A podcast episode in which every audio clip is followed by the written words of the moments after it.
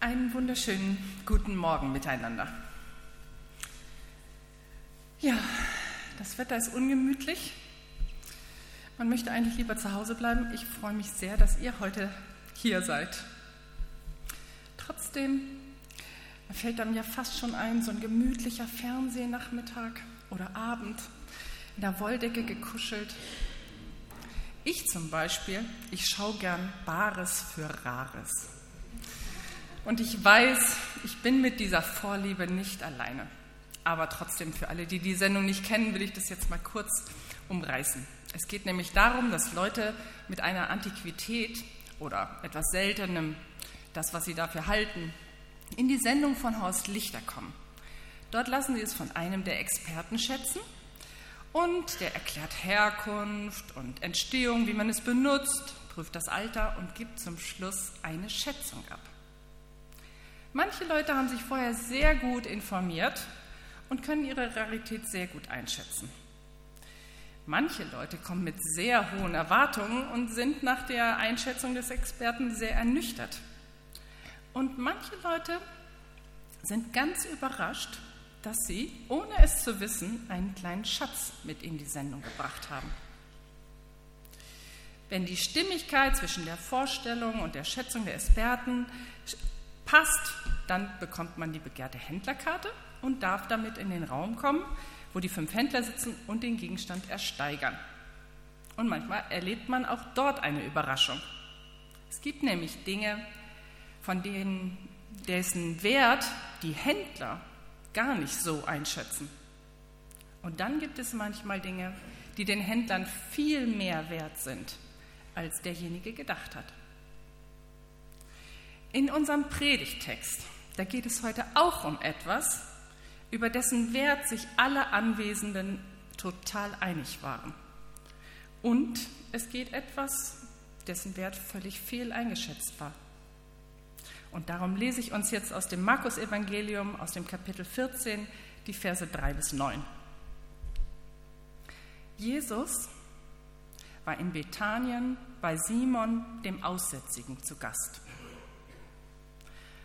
Und während der Mahlzeit kam eine Frau mit einem Alabastergefäß voll echtem, kostbarem Nadenöl.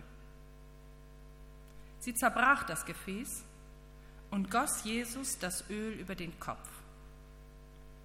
Einige der Anwesenden waren empört. Was soll das, dieses Öl so zu verschwenden? Man hätte es für mehr als 300 Denar verkaufen können und das Geld den Armen geben können. Und sie machten der Frau heftige Vorwürfe. Aber Jesus sagte, lasst sie. Warum macht ihr es der Frau so schwer? Sie hat ein gutes Werk an mir getan. Arme wird es immer bei euch geben und ihr könnt ihnen Gutes tun, so oft ihr wollt. Mich aber habt ihr nicht mehr lange bei euch. Sie hat getan, was sie konnte. Sie hat meinen Körper im Voraus für mein Begräbnis gesalbt.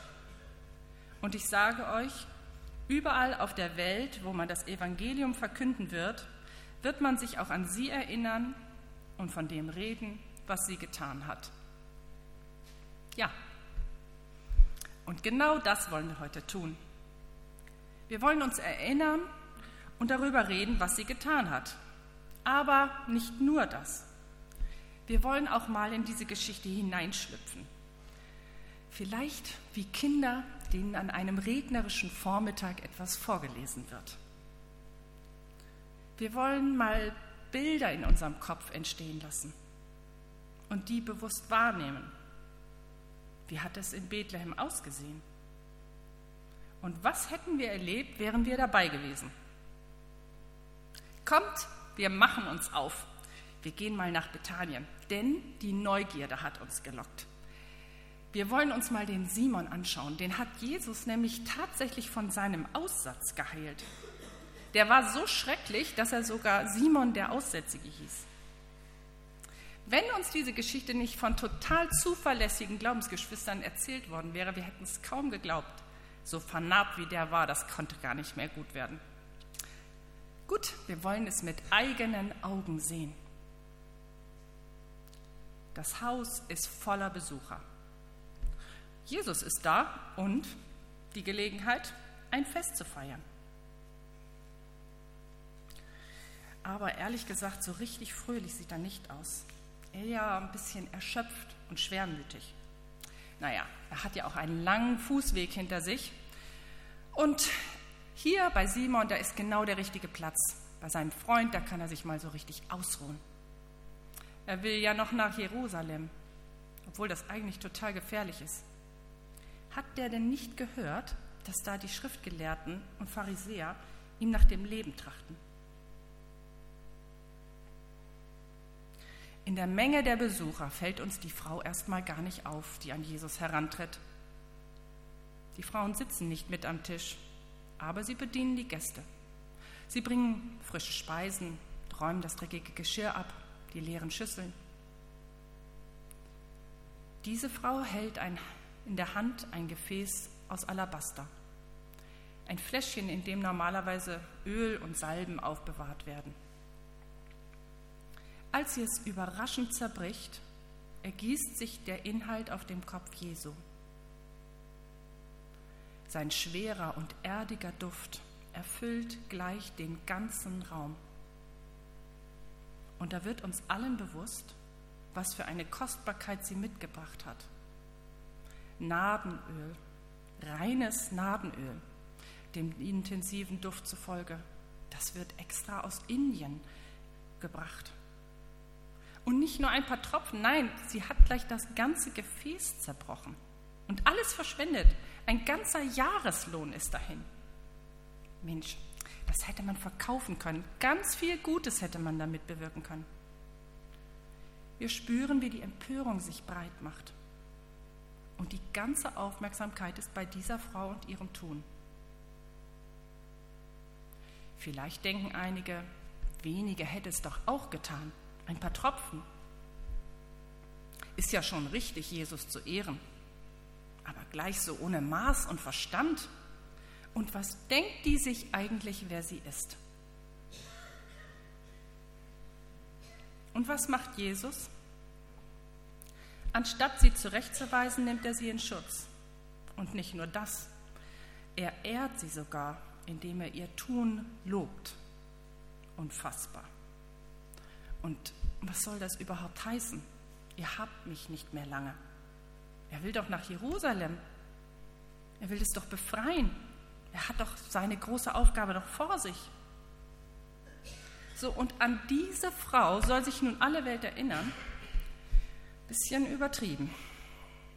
Zerbrochen ist die Kostbarkeit. In wenigen Stunden ist der ganze Duft hinüber, verflogen. Und was bleibt?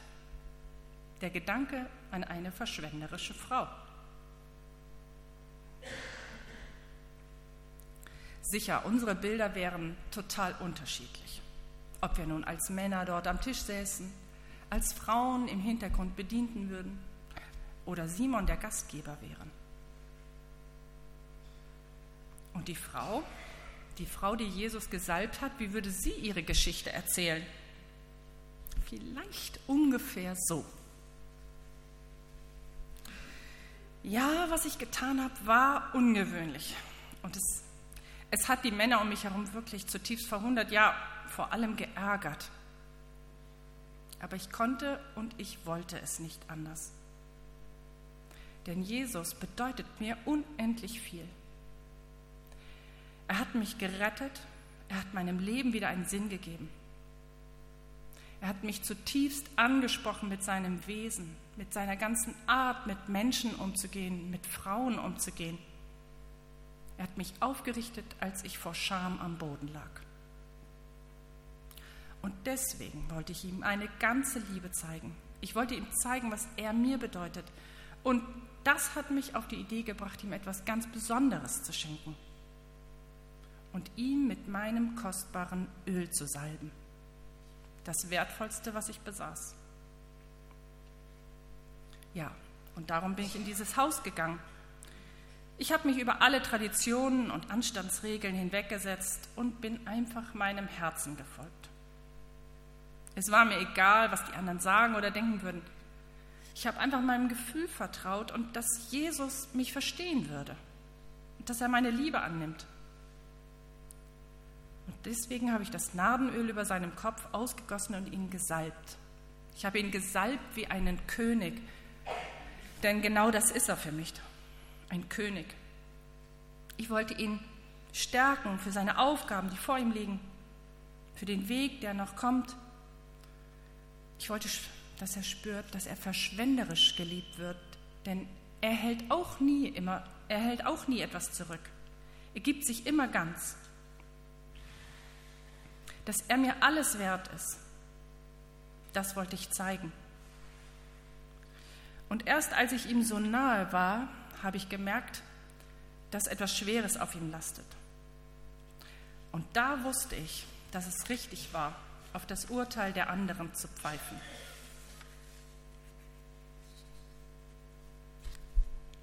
Seht ihr das Haus vor euch? Die Gäste? Die Frau? Was denkt ihr? Was denken wir über diese Verschwendung? Ja, 300 Denare hätte man haben können dafür und den Armen geben können. Und irgendwie haben die Männer ja auch ein bisschen recht. Denn das steht doch total im Einklang mit der Sorge Jesu. Was hat er da in Galiläa getan? Er hat die Hungrigen, ja, den Hungrigen zu essen gegeben, Menschen geheilt, er hat Not gelindert. Und außerdem sollen wir doch auch gute Haushalter sein. Wir sollen doch verantwortungsvoll und an, mit dem uns anvertrauten Gut umgehen. Wir sollen unsere Talente nicht vergraben. Ja, nur manchmal ist es halt einfach doch anders. Wir nehmen etwas Entscheidendes nicht wahr, nämlich, dass Zeiten sich ändern können. Damals wie heute gibt es einfach Situationen, in denen unsere eingefahrenen Verhaltensmuster und Denkmuster nicht mehr passen. Wir müssen sie loslassen. Jesus sagt, die Armen habt ihr immer bei euch. Ihr könnt ihnen Gutes tun, so oft ihr wollt aber mich habt ihr nicht immer. Und genau das ist es, was die Männer, die da in Bethanien zu Tisch sitzen, nicht wahrnehmen. Sie haben nicht mehr alle Zeit der Welt. Sie werden Jesus bald verlieren. Die veränderte Situation, die andere Zeit erfordert eine veränderte Haltung. Aber die Männer stecken noch fest. Jesus ist Mitte 30 und da denkt man doch nicht an Tod. Er hat außerdem ja seinen Auftrag noch gar nicht erfüllt. Was ist denn mit Jerusalem und dem jüdischen Volk? Und da kommt diese Frau und gießt Öl über Jesu Kopf. Unsummen hat es gekostet. Alles in einem Moment dahin. Die Frau, sie macht mit Sinnen erfahrbar, wie Gott ist und wie Gott auch im Tod ist. Verschwenderisch für das Leben.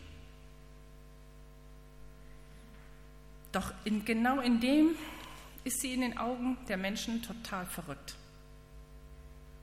Dabei, vielleicht ist das Verrückte, oder nicht nur vielleicht, eigentlich ist das Verrückte etwas ganz anderes. Denn wir alle, wir Menschen, wir haben etwas geschenkt bekommen, eine echte Rarität unfassbar kostbar und etwas, dessen Wert sich tatsächlich gar nicht schätzen lässt. Es ist unbezahlbar, mehr wert als alles andere auf diesem Planeten.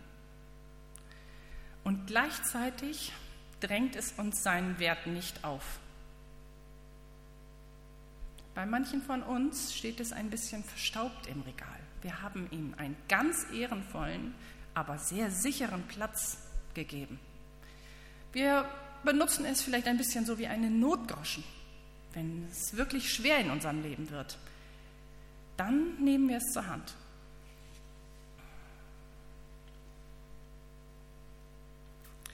Jesus liebt uns mit einer verschwenderischen Liebe.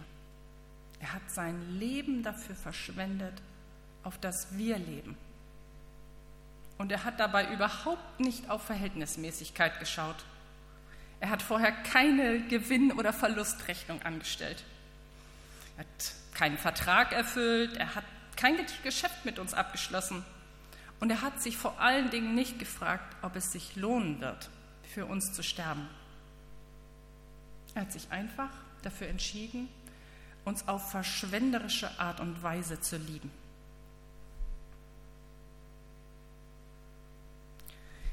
Es gibt Phasen in unserem Leben, in der wir mit dieser verrückten und verschwenderischen Liebe einfach umgehen, als ob wir einen Vertrag mit Jesus abgeschlossen hätten.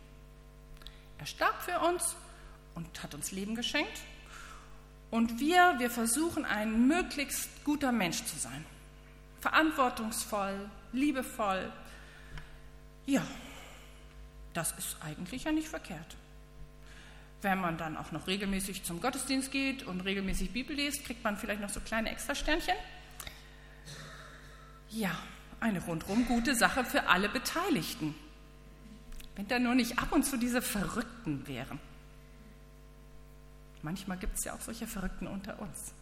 Die sind gerade voll erfasst von der Liebe Gottes, staunen über das Wunder seiner Gnade und sind verschwenderisch mit ihrem Tun und mit ihrem Reden. Was denken wir dann? Wie empfinden wir? Irritiert uns ihre Hingabe? der verschwenderische Umgang mit allen möglichen Worten, Gefühl, Zeit, Geld. Oder zum Beispiel diese Gebetshäuser, die in den letzten Jahren vermehrt entstanden sind, in denen sich Menschen die Zeit nehmen, Gott 24 Stunden am Tag anzubeten. Einfach, weil sie glauben, dass er es wert ist. Ja, was denken wir da? Naja, man kann es mit dem Glauben ja auch übertreiben, mit dem Gott, mit unserem Gott, mit, dem, mit Jesus. Und da ist doch auch so viel Not in der Welt. Sollen die doch lieber mal ein diakonisches Werk gründen oder eins unterstützen? Da wird viel mehr bei rumkommen. Oder freuen wir uns vielleicht mit ihnen? Freuen wir uns vielleicht gerade über diese Menschen, die von der Einzigkeit der Liebe Gottes erfasst sind entdecken wir vielleicht gerade, dass sie gerade Experten sind, die uns den Wert dieser außergewöhnlichen Rarität ganz neu entfalten oder erklären können. Versuchen wir unvoreingenommen und offen für neues Erkennen zuzuhören. Vielleicht öffnen sie uns einen Raum, in dem der Wert der Liebe ganz anders geschätzt wird wundersam antik und doch in perfektem Erhaltungszustand. Selbst in den Details kunstvoll gefertigt und ohne an Zeit oder Mühe zu denken. Und zum Glück immer noch ein begehrtes Sammlerstück und voll funktionsfähig. Wenn wir selber gerne zu Experten werden wollen, dann lohnt es sich nach meiner Erfahrung Zeit mit diesem Buch zu verbringen. Oder besser noch, Zeit zu verschwenden. Die Worte und die Geschichten ganz langsam zu lesen. Die Bilder zu betrachten, die uns dabei in den Köpfen entstehen. Und das Gespräch mit Gott darüber zu suchen. Das zu entdecken, was einfach nur Zeit und Aufmerksamkeit uns sehen lassen. Unsere Sinne zu aktivieren, Gott die Möglichkeit zu geben, auf anderen Wegen erfahrbar zu werden, draußen, drinnen, im Hören oder im Singen, in der Gemeinschaft oder alleine, in Bildern oder Worten oder, oder, oder. ob, wie und wann auch immer ihr damit beginnen wollt. Ich will uns noch zum Abschluss einen Vers zurufen, der eigentlich alles zusammenfasst, was ich gerade gesagt habe. 1. Johannes 4,19. Lasst uns lieben, denn er hat uns zuerst geliebt. Amen. Ich bete noch kurz.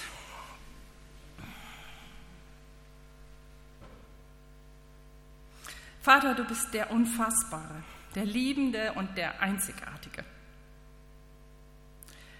Das Leben deines Sohnes zu betrachten, das birgt einen reichen Schatz. Und ich bitte dich, Heiliger Geist, dass du doch einfach mal kräftig durchpustest durch alles, was in uns und um uns herum eingestaubt ist. Auf dass die Liebe sichtbar wird in den Details unseres Lebens, die du an uns verschwendet hast. Ich möchte dich bitten, hilf uns zu lieben, denn du hast uns zuerst geliebt. Amen.